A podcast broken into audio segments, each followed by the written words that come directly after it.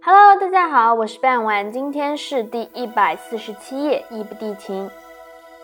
卢仲连，中国古代战国时代齐国名士，亦有现代和事佬之称。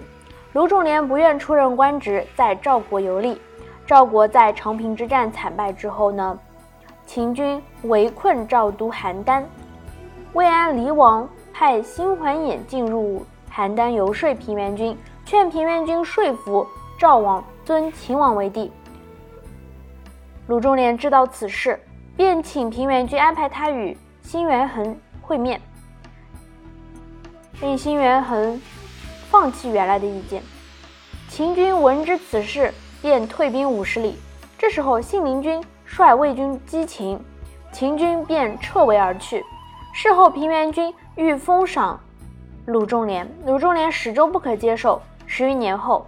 齐国攻聊城，两年之下就攻不下，死伤惨重。卢仲连致书守将，劝他弃城归燕或齐。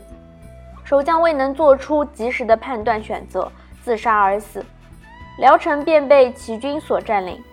卢仲连不愿接受齐国的封赏，又逃隐起来。《汉书·艺文志》有卢仲连子十四篇。卢仲连是李白的政治偶像。卢仲连既是说客，同时也是侧室，既是平地一声雷而参与政治，又没有杀身之祸，最后悠哉悠哉。其归宿颇似求仙，神出鬼没，犹如有真龙。在性格上，李白应为同调。其有倜傥生，鲁连特高妙，无意担当人，拂衣可同调。有所谋划时，想到卢仲连。恨无左军略，多亏卢连生。他的蔑视金钱，李白尤为上心。卢连淘千金，细足岂可酬？